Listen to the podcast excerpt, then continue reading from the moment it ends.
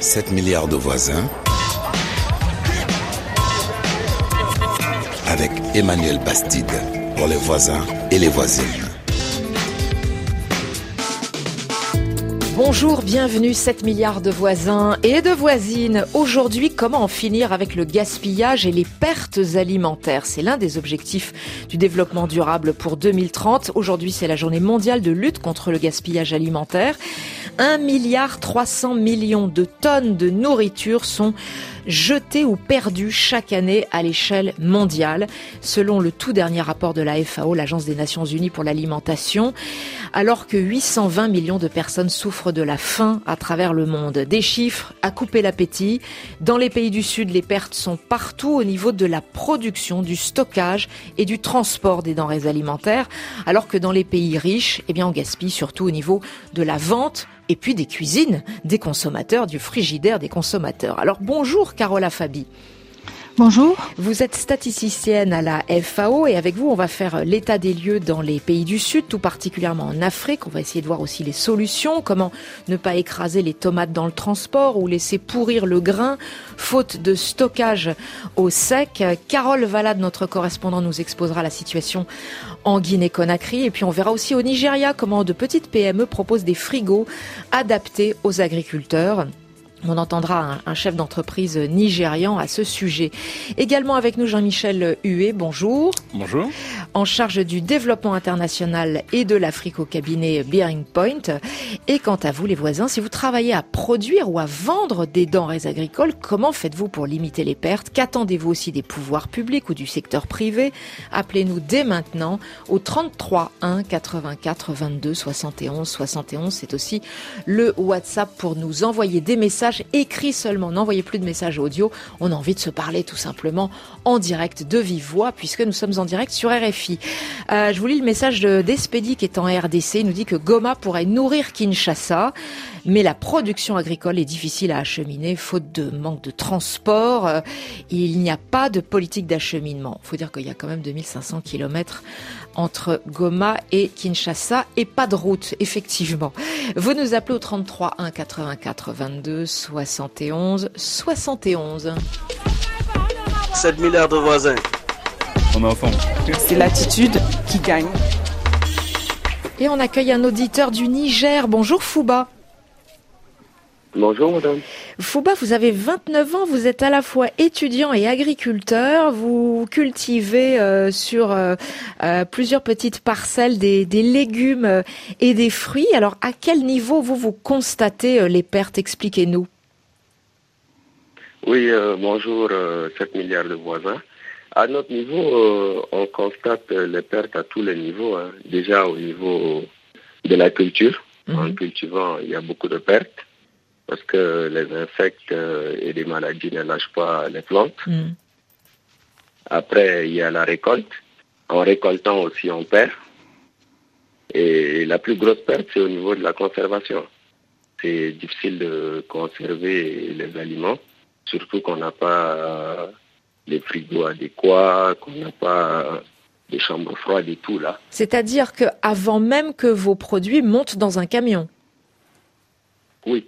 Euh, nous, nos produits ne montent pas encore dans les camions et on les transporte euh, sur des vélos ou des motos mhm. pour les amener vers les restaurants ou hôtels euh, que nous livrons mhm. ou pour aller directement chez les consommateurs. Mhm. Quand les consommateurs nous appellent pour qu'on puisse les livrer. Ouais. Bah, dis, donc, transporter des, fruits et, transporter des fruits et des légumes sur des motos ou des vélos, ça doit pas être simple non plus pour la conservation des, des produits. Hein oui, c'est sûr, c'est pas c'est pas simple, c'est c'est délicat, mais on n'a pas le choix, on est obligé de faire euh, comme ça, euh, vu qu'il n'y a pas encore de camion pour euh, le transport là. Mais on s'arrange quand même à classer les fruits à telle façon qu'ils ne puissent pas se casser. C'est-à-dire, mm. lorsqu'on a une livraison de laitue et de tomates, on classe les tomates au-dessus des laitues mm.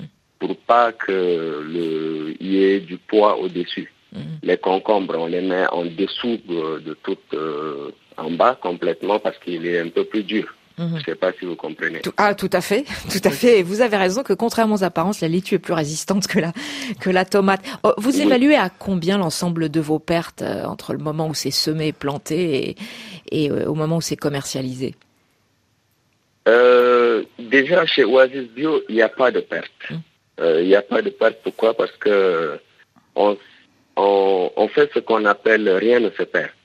Donc, lorsque une tomate, par exemple, elle est cassée, on la réutilise pour ceux qui veulent utiliser les tomates pour la cuisine.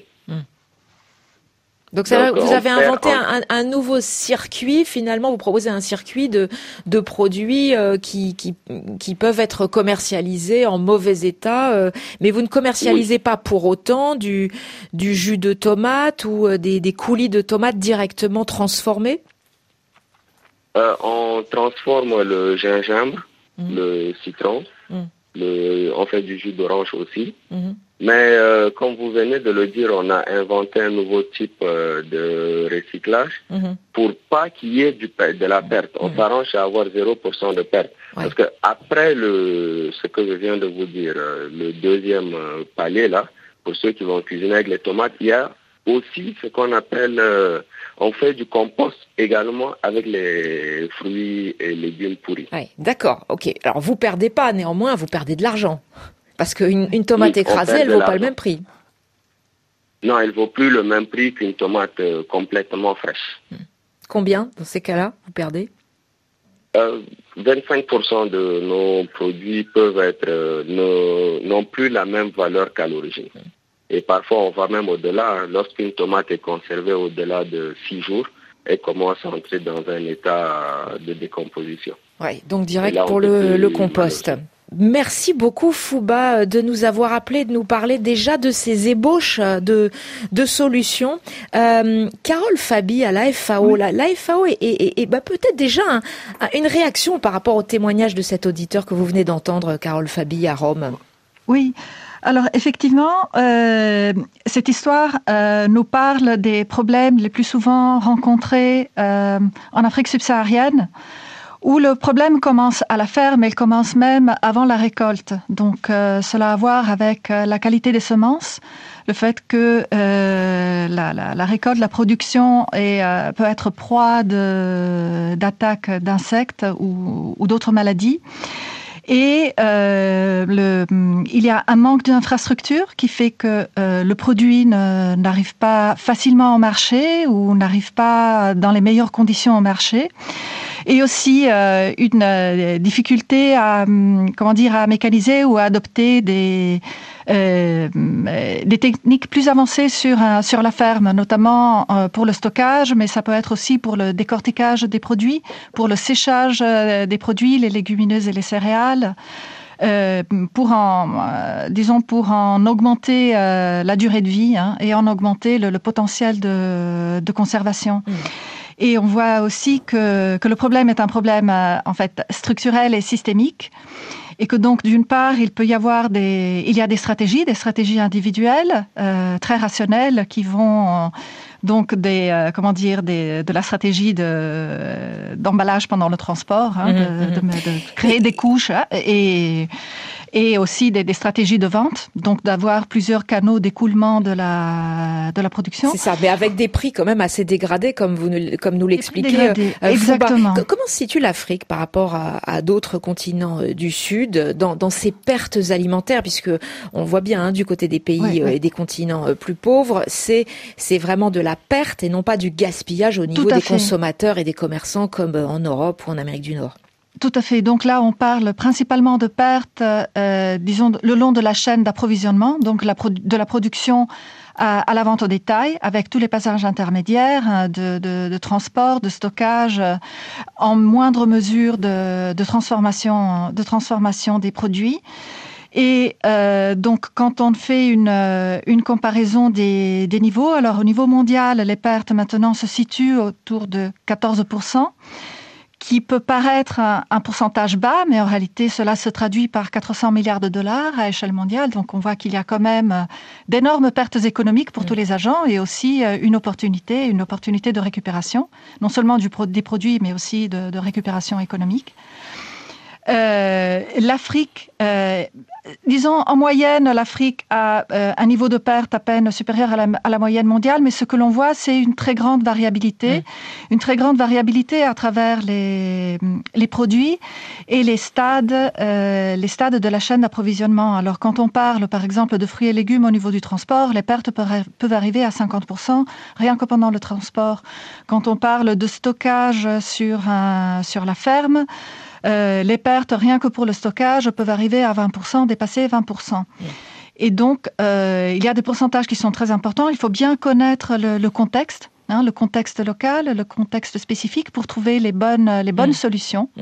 Et on Hein, comprend et- mieux d'avant, d'avant, on comprend mieux à la lumière de ce que vous nous dites pourquoi le consommateur en Afrique, pour lui, ben, c'est moins cher de, de, de manger, de consommer du, du, du riz importé que des fruits et légumes euh, frais avec les pertes que cela comporte, parce que forcément ça, ça augmente les, les prix. Jean-Michel Huet, votre cabinet a identifié des pertes très élevées sur le continent africain?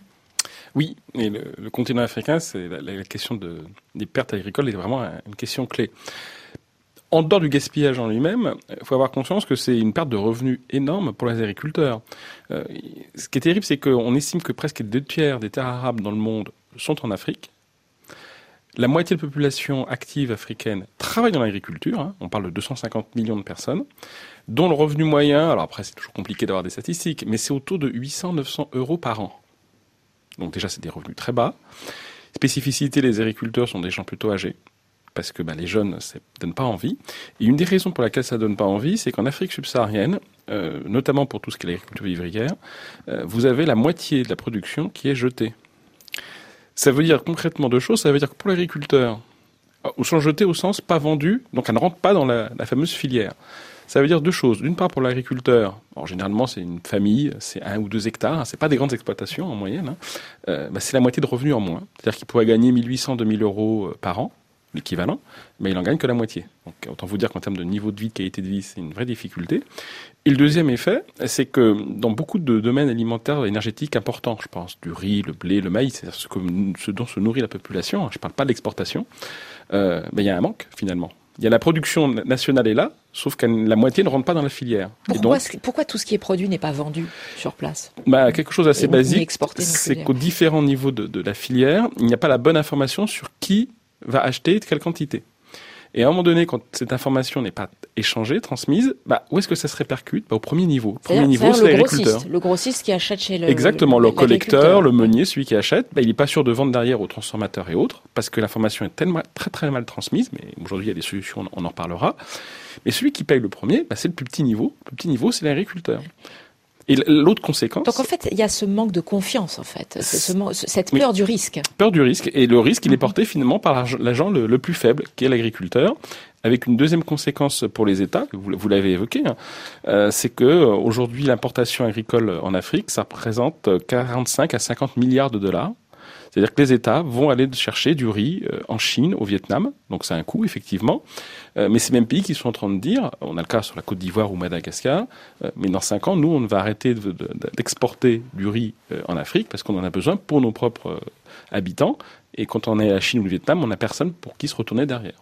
Carole Afabi, vous êtes d'accord aussi avec ce, ce problème-là euh, euh, qui, Euh, qui- est, qui est moins connu finalement que, que les problèmes de, au, au niveau de la culture, de, de, du stockage et du transport? Oui, en fait, il y a aussi, euh, je suis d'accord, et j'ajouterais autre chose aussi au niveau des, au niveau des agriculteurs, mais aussi, euh, euh, comment dire, des, des, des- petits agents, des, des petits transporteurs et ainsi de Mm. suite. Et c'est, il y a un problème de euh, d'accès au crédit dû au bas niveau euh, des revenus. Donc, il y a des solutions. En fait, il y a bon, il y a les, solutions. Il y a beaucoup de solutions sur euh, pour l'amélioration euh, de la conserve, euh, du stockage, pour surtout de, de l'emballage et ainsi de suite.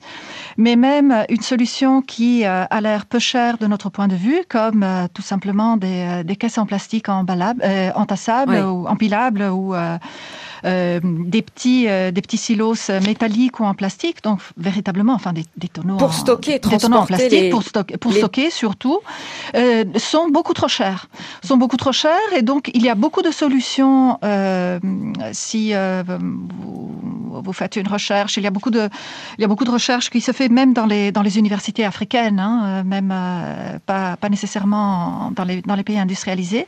Mais ces solutions ne sont pas toujours, ne sont pas toujours accessibles.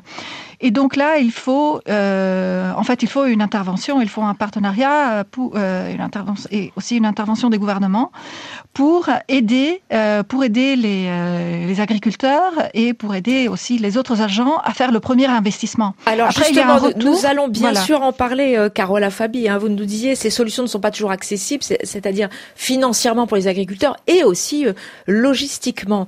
pertes alimentaires, voilà, c'est le sujet de, de notre émission aujourd'hui, si vous êtes témoin ou contraint de jeter de la nourriture qui ne peut plus être vendue, ni même donnée d'ailleurs, hein, parce que Fouba tout à l'heure euh, voulait aussi rajouter notre auditeur qui est intervenu en début d'émission que euh, lorsqu'il ne vendait pas les tomates très dégradées, très abîmées, ben, elles finissaient par être bien données. Ça aussi, c'est une vraie question qu'on pourra poser euh, sur le continent africain. Vous nous appelez au 33 1 84 22 71 71.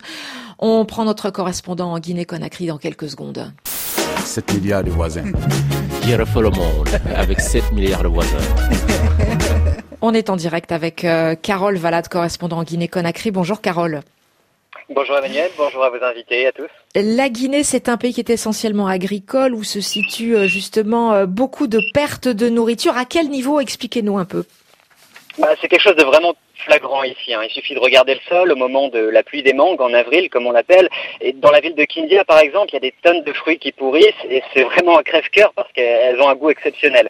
Alors, euh, la Guinée euh, n'a pas vraiment de statistiques détaillées sur ce phénomène, mais le secrétaire général du ministère de l'Agriculture m'expliquait que pour les bananes, par exemple, le niveau de perte peut atteindre 40%. La FAO, elle, avance des chiffres encore plus élevés, jusqu'à 50% pour certaines filières, et c'est une, situation euh, globale hein, qui touche toute l'Afrique de l'Ouest. Autant dire qu'il y a euh, un manque à gagner vraiment énorme en termes d'exportation, mais aussi bah, pour nourrir la population, euh, particulièrement en Guinée, dont on connaît le fort potentiel agricole et l'agriculture qui fait vivre d'ailleurs 80% de la population ici. Et alors, quelles sont les causes de ces pertes alimentaires? On en a cité certaines euh, depuis le début de l'émission. Vous vous retrouvez en Guinée-Conakry là-dessus? Absolument, hein. ce sont les mêmes trois causes principales, euh, surtout d'abord au niveau du, producteur, la mauvaise qualité des, intrants, euh, mais aussi des mauvaises techniques de séchage, vous en avez parlé. Sur le mm. Niébé par exemple, tout un stock ici peut être euh, dévoré par, par des charançons, comme ça. Ensuite au niveau du, stockage en Guinée, voilà, il faut dire qu'il n'y a presque pas d'électricité dans les campagnes et donc en fait c'est impossible d'avoir des hangars réfrigérés par exemple. Ensuite, deuxièmement, il y a le transport, c'est-à-dire qu'un producteur de tomates au Cameroun, par exemple, peut perdre l'intégralité de sa production sur la route. C'est en tout cas ce que m'expliquait Gilles Ramey, qui est euh, expert à la FAO. Euh, en Guinée, l'état des voiries est vraiment, vraiment dramatique. Hein. Dans la région forestière, euh, à plusieurs jours de camion de Conakry, il y a un producteur de bananes qui me disait, par exemple, qu'un tiers de son chargement seulement arriverait en bon état à destination et que le reste, en fait, serait écrasé par des chocs sur la route.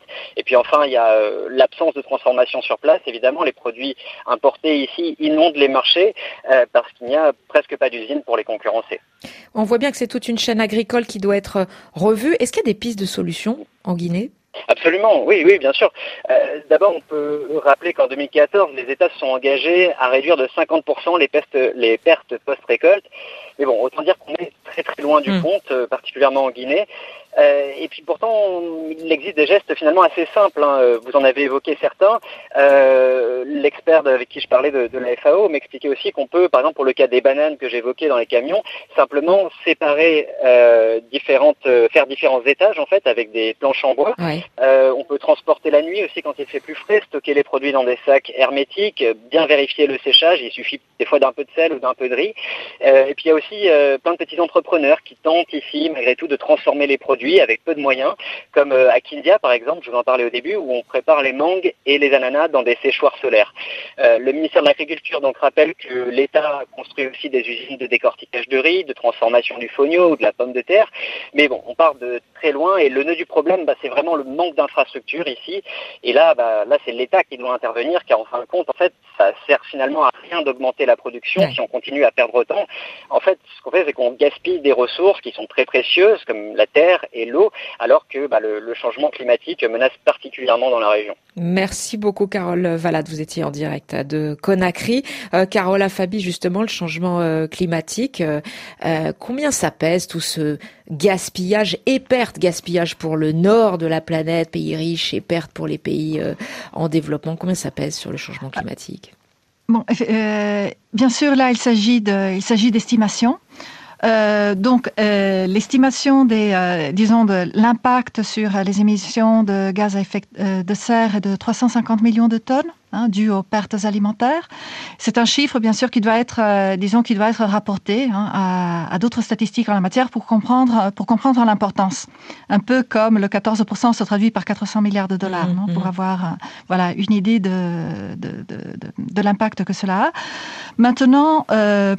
Donc, comme le disait le correspondant de, Conakry, euh, quand on parle euh, plus particulièrement de l'Afrique subsaharienne, euh, le vrai impact est sur l'utilisation des ressources naturelles. Hein, parce que la plupart des pertes se situent près du lieu de production, donc à la ferme ou tout près de la ferme. Donc quand il n'y a pas encore eu accumulation d'énergie hein, pour, euh, pour le transport, pour la transformation et ainsi de suite. Mais par contre, cette production agricole requiert de la terre, requiert, euh, requiert de l'eau.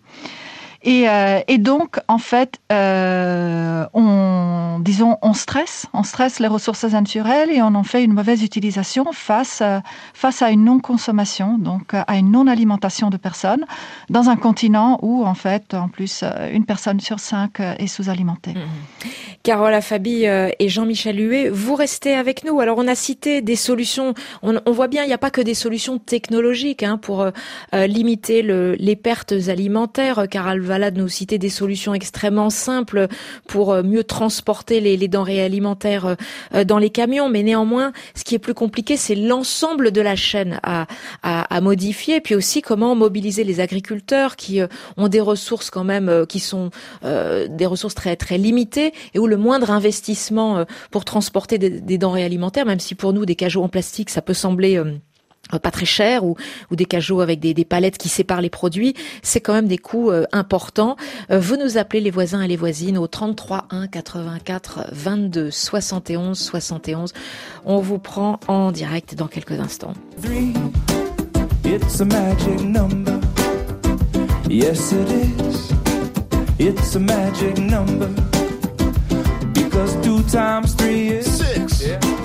Times six is eighteen. And the 18th letter in the alphabet is R. Yeah, baby. We got three R's we're gonna talk about today. We gotta learn to reduce, reuse, recycle. Reduce, reuse, recycle. Reduce, reuse, recycle. Come on. Reduce, reuse, recycle. Well, if you're going to the market to buy some juice, you gotta bring your own bags and you learn to reduce your waste. We gotta learn to reduce. Your brother or your sister's got some cool clothes, you could try them on before you buy some more of those. Reuse. Yeah. We gotta learn to reuse. And if the first two R's don't work out, and if you gotta mix with trash, well, don't throw it out. Recycle, yeah, baby. Recycle, come on. We gotta learn to reduce, reuse, recycle. Reduce, reuse, recycle. Yeah. Reduce, reuse, recycle. Reduce, reuse, recycle magic number. Yes, it is. It's a magic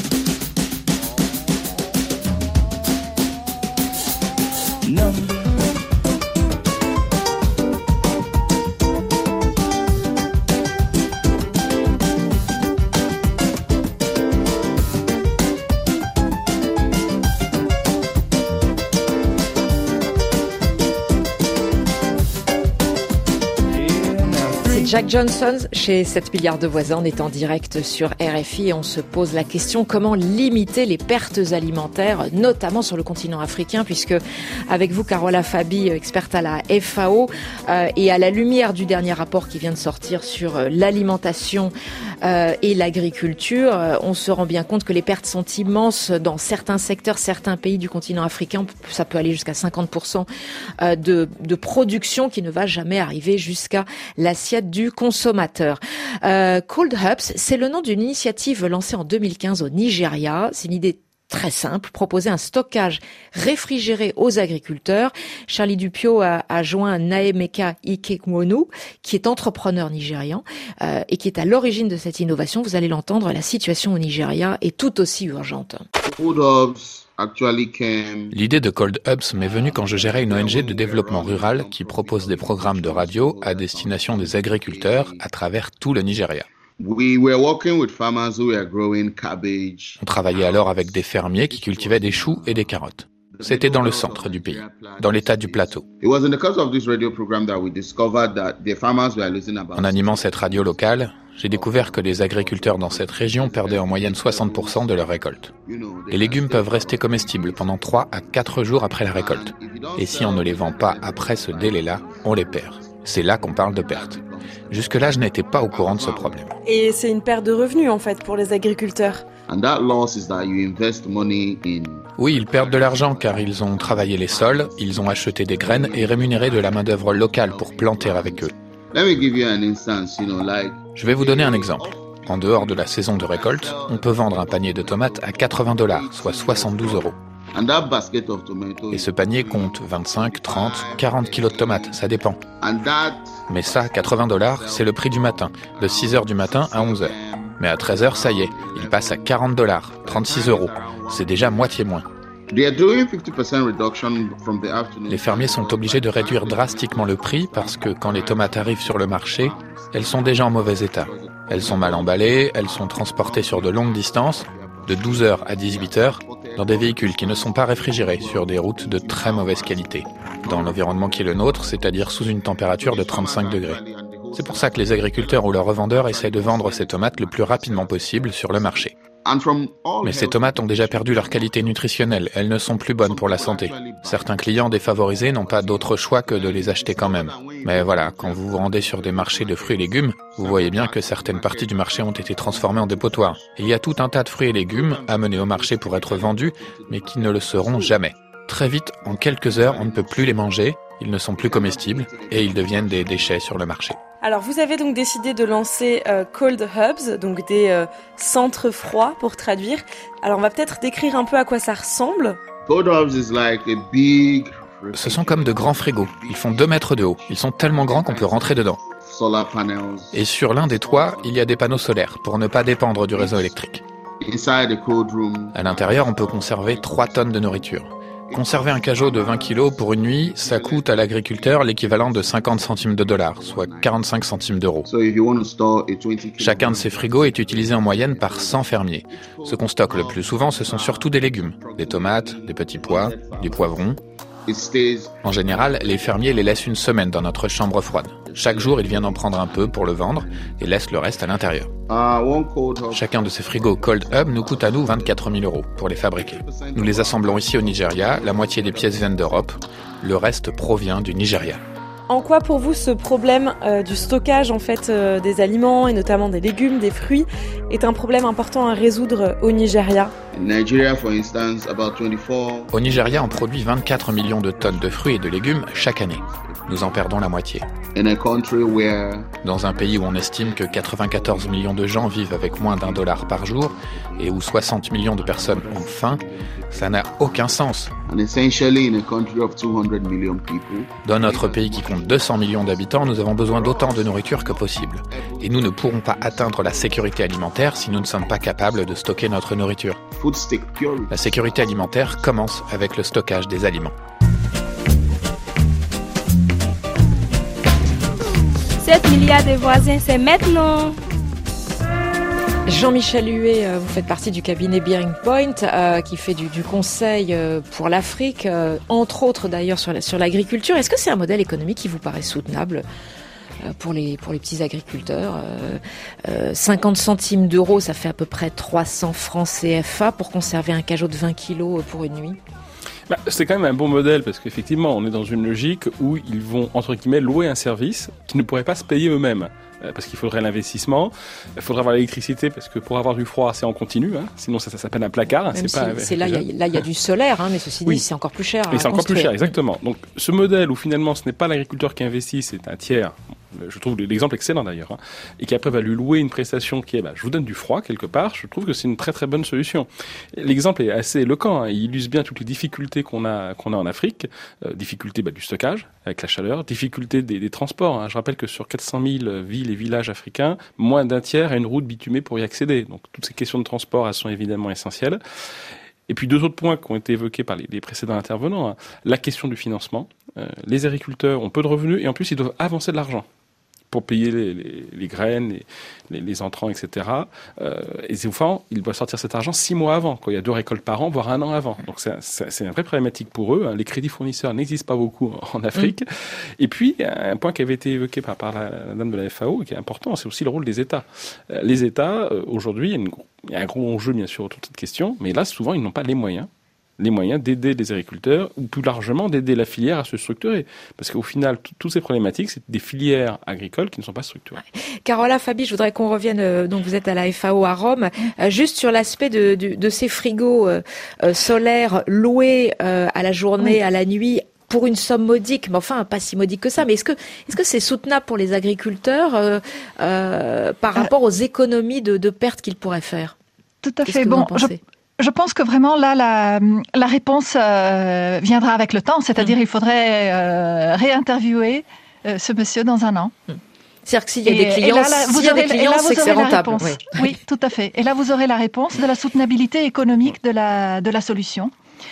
Euh, personnellement, je trouve que euh, je trouve ce, ce projet euh, vraiment très intéressant, surtout parce qu'il est issu de l'initiative privée, euh, sans passer sans passer par l'État. Et, euh, donc euh, cette personne qui, connaît très bien sa, sa filière, elle a donc il a identifié aussi la bonne échelle sur laquelle opérer. Ce qui est aussi très important, on ne peut pas. euh, il faut toujours proposer des, solu- des solutions qui sont à la mesure euh, des, euh, des agriculteurs ou des agents avec lesquels on travaille. Donc quelque chose qui ne soit pas trop grand ou trop petit. donc un énorme stock qui n'est jamais, par exemple, jamais entièrement utilisé. Enfin, vous, Mm. vous voyez. Alors ceci dit, venir. le frigo ne règle pas le problème des routes, hein, par exemple. Non, et là, c'est pas- pas le secteur non. privé qui va force- qui prendre fait. le- le- la reconstruction de, des routes en charge. On va donner la parole à un auditeur qui nous appelle de, de Kinshasa. Bonjour Eddy, vous nous appelez au 33 1 84 22 71 71. Soyez le bienvenu. Merci beaucoup, Madame Emmanuel. Eddy, vous travaillez dans le, dans le secteur de l'agro-business. Euh, quelles sont vos observations, vous, à votre niveau? Euh, nos observations est qu'il y a un grand problème des routes de dessert. Oui, on vous écoute, hein.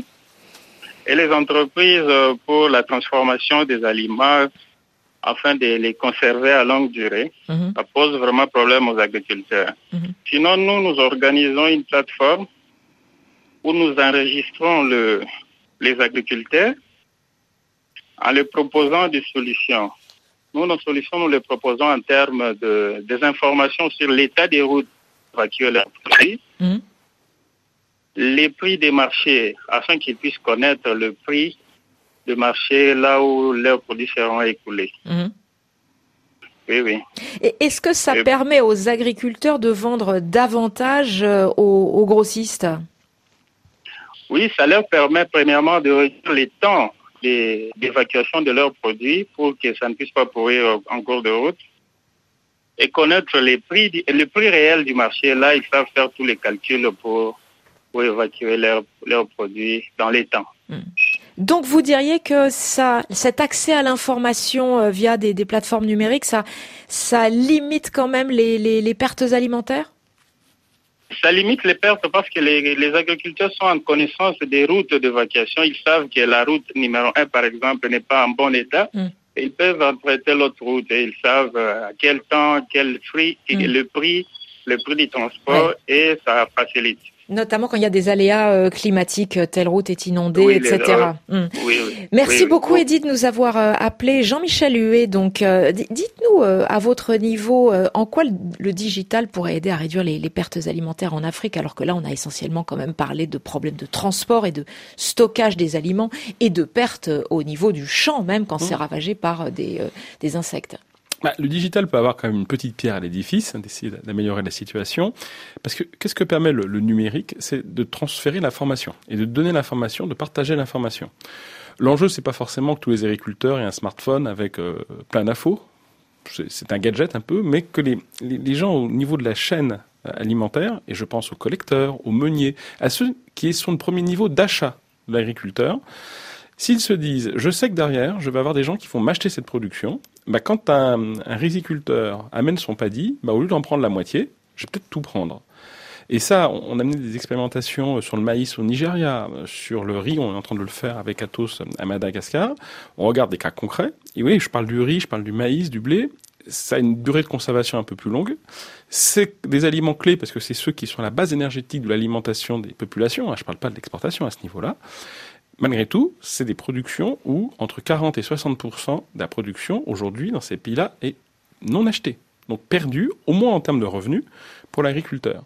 Et encore une fois, pourquoi elle est perdue? Tout simplement parce que ceux qui sont cens- censés leur acheter cette production se disent Hum, je suis pas sûr de le vendre après, je vais pas prendre le risque. La question de confiance que vous évoquez, et ça. donc c'est l'agriculteur qui paye les pots cassés. Et entre-temps, si jamais euh, les grossistes changeaient d'avis, euh, de toute façon, il y aurait ces fameux problèmes de stockage. euh, Exactement. Les, les denrées auraient le temps largement de se euh, détériorer. Euh, quel est l'intérêt pour ces grands groupes qui se préoccupent tout d'un coup d'informer les agriculteurs, euh, finalement? Ah bah, L'intérêt, c'est qu'on peut créer un véritable écosystème où on va permettre à l'agriculteur, qui est souvent un agriculteur, encore une fois, qui n'est pas intégré à une filière, hein, c'est monsieur et madame dans leur hectare de champ, quelque part d'intégrer quelque chose d'un peu plus formel. Et on va au-delà du simple achat de la production. Ça peut être de rentrer dans une logique, ça avait été évoqué, de, tout ce qui est paiement, de tout ce qui est fin- financiarisation, l'inclusion financière. Et typiquement, une fois qu'on a euh, pris un agriculteur, qu'on lui dit, bah tiens, on va travailler ensemble, hein, euh, tous les six mois, je vais prendre ta récolte de riz, par exemple, parce qu'il y en a souvent deux fois par an. Mais en plus, bah, comme tu fais de la bonne production, bah, je vais peut-être te payer tes fournisseurs. Donc ton engrais, c'est moi qui vais le payer. Tes semences, c'est moi qui vais les payer. En fait, je les déduirai de ton revenu que je te donnerai dans six mois. Avec quelle con- contrepartie? Bah, contrepartie, c'est que l'agriculteur s'engage à venir verser sa production. Il est reconnu. On a, on a, on a mis les, les coordonnées GPS de, de son champ. Et c'est comme ça qu'on crée quelque part une, une formalisation du lien entre le meunier, le collecteur, qui lui aussi a besoin d'avoir de, de la ressource, et l'agriculteur. C'est une Un- question de un confiance tout qui se crée. Hein. Un tout petit agriculteur dans des écosystèmes avec des multinationales, est-ce que c'est pas par définition euh, dangereux? L'agriculteur euh, euh, ne risque pas de se retrouver euh, piégé, pris en otage par des nécessités de d'achat de, de pesticides qui seraient trop coûteux par rapport à son exploitation et des choses comme ça? Bah, D'une part, aujourd'hui, il y a quand même une réalité du terrain, c'est qu'on a 250 millions d'agriculteurs en Afrique, dont 80-90%, ils sont tout seuls dans leur champ. Euh, et c'est pas des grandes, c'est pas des grandes productions comme on voit en Europe euh, ou en Amérique. hein. Donc il y a une réalité du marché. Les logiques de coopérative n'ont pas forcément très bien marché en Afrique, donc c'est aussi une réalité du marché. Et puis euh, revenons sur le rôle des États. Les États n'ont pas les, moyens financiers aujourd'hui d'aider cette, ce- cette filière. Et d'ailleurs, ce qui est intéressant, effectivement, c'est que les exemples qu'on donne, c'est des initiatives qui viennent du privé. Donc ça montre qu'il y a une logique de durabilité économique. Par contre, j'ai pas dit qu'il fallait sortir les États de ces sujets-là. Le rôle de l'État, c'est d'assurer une bonne régulation et de s'assurer bah, que des grands groupes, effectivement, n'exploitent pas les petits agriculteurs. Alors comment on fait, Carola Fabi, pour que chacun joue son rôle, que les États euh, aident davantage les agriculteurs, euh, notamment pour euh, en, en améliorant les, les infrastructures, euh, que les agriculteurs eux aussi soient davantage motivés aussi pour pour améliorer leur système de production et mieux transporter les marchandises, et que ça soit davantage relié à des initiatives privées. Ben, effectivement, euh, ce qu'il faut, c'est vraiment un engagement conjoint hein, du, secteur public, privé, euh, des agriculteurs qui sont de toute façon qui font partie du secteur privé et de la et, de la société civile. Et euh, donc pour ça, il faut ce qu'il faut, c'est vraiment euh, comment dire une, euh, sensibilisation combinée avec des, politiques et stratégies qui fixent les objectifs hein, ainsi que leur mise en œuvre. Donc il appartient un peu à l'État d'avoir la vue d'ensemble parce que la, grande, la grande entreprise, de toute façon, regardera aussi son intérêt économique. Donc il appartient aux États d'avoir la, vue mm. d'ensemble et de trouver euh, les bons encouragements et avantages financiers, le bon cadre euh, législatif et euh, les réglementations à mettre en œuvre. Maintenant, en revenant par contre un peu à, l'app, certainement la, disponibilité d'informations est bénéfique parce que les agriculteurs en particulier sont, sont plus isolés hein, et en fait, ils sont souvent à la merci des intermédiaires. C'est les intermédiaires qui font le marché, c'est les intermédiaires qui décident des prix, des quantités et des temps. Et donc, euh, il y a quand même un bénéfice aussi pour les agriculteurs, avoir une meilleure information de euh, mm quelle est la demande et quel prix ils peuvent, euh, ils hmm. peuvent escompter tirer de leur, euh, de leurs produits. Et donc, ça les aide à prendre décider. de meilleures décisions. C'est ça, Exactement, prendre des meilleures décisions. Ah, je suis entièrement d'accord avec Carola Fabi. Euh, les intermédiaires peuvent être capter beaucoup de valeur. Un exemple, en Côte d'Ivoire, le, sac d'engrais. Alors, il faut savoir qu'en moyenne, un, riziculteur, par exemple, prend un sac d'engrais par hectare. Là où en, France ou ailleurs, dans d'autres pays, on en prendrait 10. Hein. donc c'est très faible. Mais sortie d'usine, il vaut 11 000 francs CFA. L'agriculteur le paye 22 000 francs CFA. C'est-à-dire que tous les intermédiaires de transport ont fait x2 entre la valeur euh, du sac d'engrais. Euh, normalement, la distribution, c'est 30%, c'est pas 100%. Carola Fabi, quels sont les pays euh, où il y a des projets qui obtiennent des résultats avec le secteur privé, avec le secteur public aujourd'hui? Quels sont les pays qui sont les plus intéressants? Alors, en ce moment, par exemple, bon, la, la, FAO a, a, mis en œuvre un projet, au, par exemple, en, au Rwanda, euh, sur la filière de la tomate et, la filière du lait, euh, en faisant un, partenariat avec les transporteurs pour, pour améliorer en particulier le transport du lait, qui a, qui a donné de bons succès, qui a donné donc euh, en fait des, bénéfices, une réduction de moitié des pertes, des mm. pertes du lait, une réduction de. Et comment on a fait Comment on a obtenu cette réduction des pertes? Euh, là, ça a été euh, avec, d'une part, avec la, euh, vraiment avec la formation, hein, la, la, formation des, euh, la formation des acteurs. D'autre part, euh, en mettant en œuvre une, un système de, de, réfrigération hors réseau, hein, en utilisant des panneaux solaires. Donc c'est un projet pilote, hein, euh, ça il faut le dire, mais qui a donné de bons résultats. Donc en fait, quelque part, c'est un projet qui rappelle celui euh, du Nigeria. Donc une, une, réfrigération qui a lieu avec des, énergies renouvelables et surtout qui ne dépend pas d'un réseau euh, qui lui peut être euh, premièrement non disponible et deuxièmement non fiable. Euh, L'agriculture, c'est le premier secteur pour l'emploi encore aujourd'hui sur le continent africain, hein, même si on parle beaucoup de croissance urbaine. On parle de plus en plus des métiers autour de l'agriculture, autour de mhm. l'agriculteur, autour du paysan. Est-ce que tous ces projets pour améliorer la production, le stockage, le transport des des fruits et des légumes et des céréales euh, et du riz. Est-ce que ça pourrait créer des emplois nouveaux dans dans des écosystèmes agricoles Le le concepteur de, de frigo, euh, le, le concepteur d'emballage euh, euh, plus résistant, etc. Carola Fabi. Euh, tout à fait, parce que en fait, donc il y a des, des retombées. Disons, il y a une espèce de multiplication des investissements.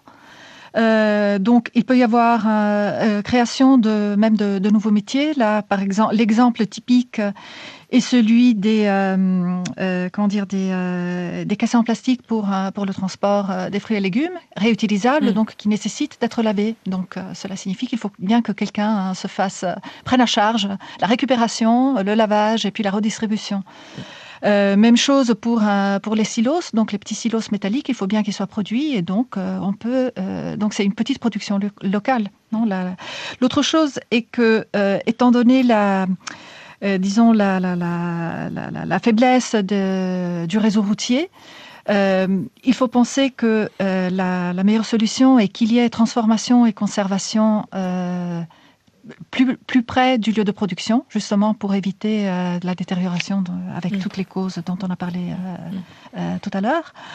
Et, et, ceci signifie donc quelque part avoir un, un peu de valeur ajoutée qui se crée près de la ferme. Jean-Michel, donc avoir euh, je ne sais pas, des femmes, par exemple, ou euh, des petites associations qui euh, sèchent, traitent. Justement, Carola Fabi, on n'a pas encore parlé d'ailleurs du rôle des fédérations de producteurs. On se demande finalement mhm. ce que font les organisations professionnelles des agriculteurs. Jean-Michel Huet, est-ce que ça, ce sont des intermédiaires aujourd'hui essentiels? Ah, ce sont des intermédiaires qui, avec le rôle de l'État, peuvent aider à bien réguler certaines filières.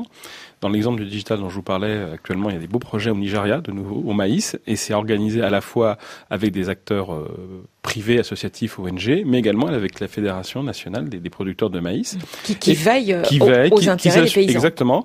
Et qui recrute, pour aller dans votre question précédente, oui, des conseillers agricoles. En, général, c'est 1%, enfin 1% agriculteurs, bah, qui vont suivre les agriculteurs, leur donner des conseils sur comment se faire financer, comment mettre de la, le bon engrais, etc. Bah, c'est des emplois qui sont créés. Après, je pense qu'il y a quand même un enjeu clé, c'est qu'aujourd'hui, euh, en moyenne d'âge des agriculteurs en Afrique, c'est autour de 50 ans alors que la moyenne d'âge en Afrique est plutôt vers 20 ans. Euh, donc il y a une vraie question de aussi attirer des jeunes euh, à devenir agriculteur. Ouais, ça, ça c'est un autre sujet. on en a déjà parlé chez 7 milliards de voisins, mais bien évidemment, il faudra qu'on y revienne. Vous avez tout à fait raison. Carola Fabi, il nous reste très peu de temps pour conclure cette émission. Euh, les, les effets de, de, pour limiter le gaspillage et, et les pertes, est-ce qu'on a vraiment des effets directs sur la pauvreté, sur la faim? Alors, euh, disons que les effets sont assez complexes, hein, donc euh, il faut vraiment, euh, il faut vraiment examiner les filières au cas par cas.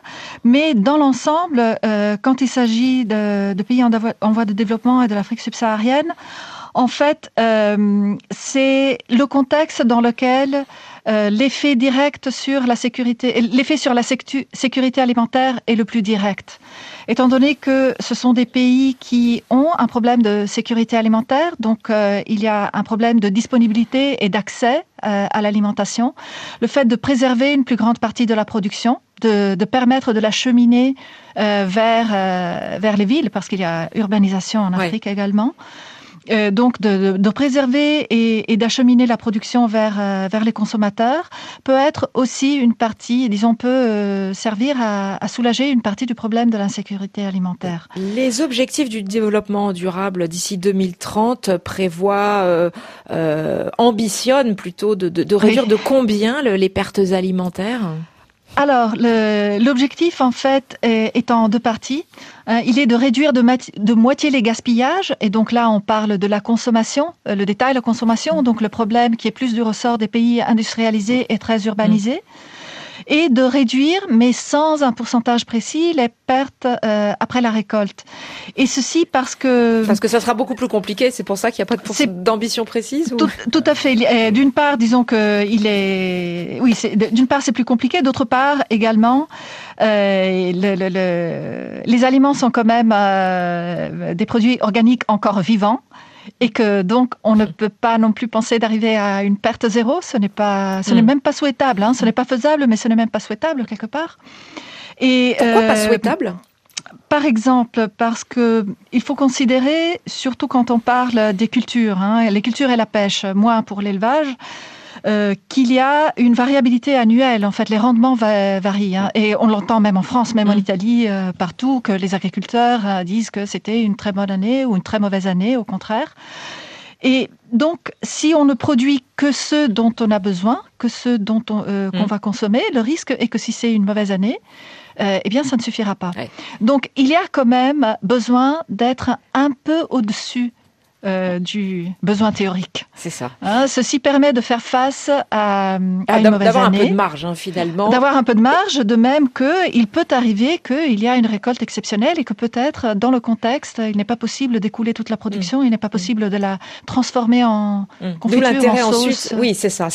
Mais d'où l'intérêt quand même d'avoir euh, d'autres filières ensuite pour écouler, euh, même de manière dégradée et à des prix moindres, ces, ces surplus qui n'auraient pas pu être vendus. Jean-Michel Chaluet, euh, un mot de, conclusion ah bah, Je pense qu'il y a un enjeu clé, clé à regarder d'abord les prix où c'est prioritaire. Hein. Il y a des, les pays d'Afrique du Nord sont plus structurés. Et puis regarder les filières clés comme le riz, comme le blé, etc. Encore une fois, hein, si je me réserve uniquement l'agriculteur, euh, doubler leurs revenus, c'est faisable aujourd'hui. Eh bien, ça sera le mot de la fin. Merci à vous tous, Carola Fabi de la FAO, Jean-Michel Huet du cabinet Bearing Point. Merci à toute l'équipe, Cécile Lavolo, Delphine de Dianous, Romain Dubrac, Didier Cherouz. Demain, 7 milliards de voisins, on parlera de la des enfants. En France, un enfant sur cinq vit sous le seuil de pauvreté, un chiffre probablement sous-évalué. Et plus de 60% des enfants ont peur de devenir pauvres. Comment est-ce possible? Est-ce que la pauvreté des enfants, euh, qu'est-ce que ça dit de nos sociétés? On en discute demain en direct chez 7 milliards de voisins. À demain et merci à vous tous de votre fidélité, les voisins et les voisines.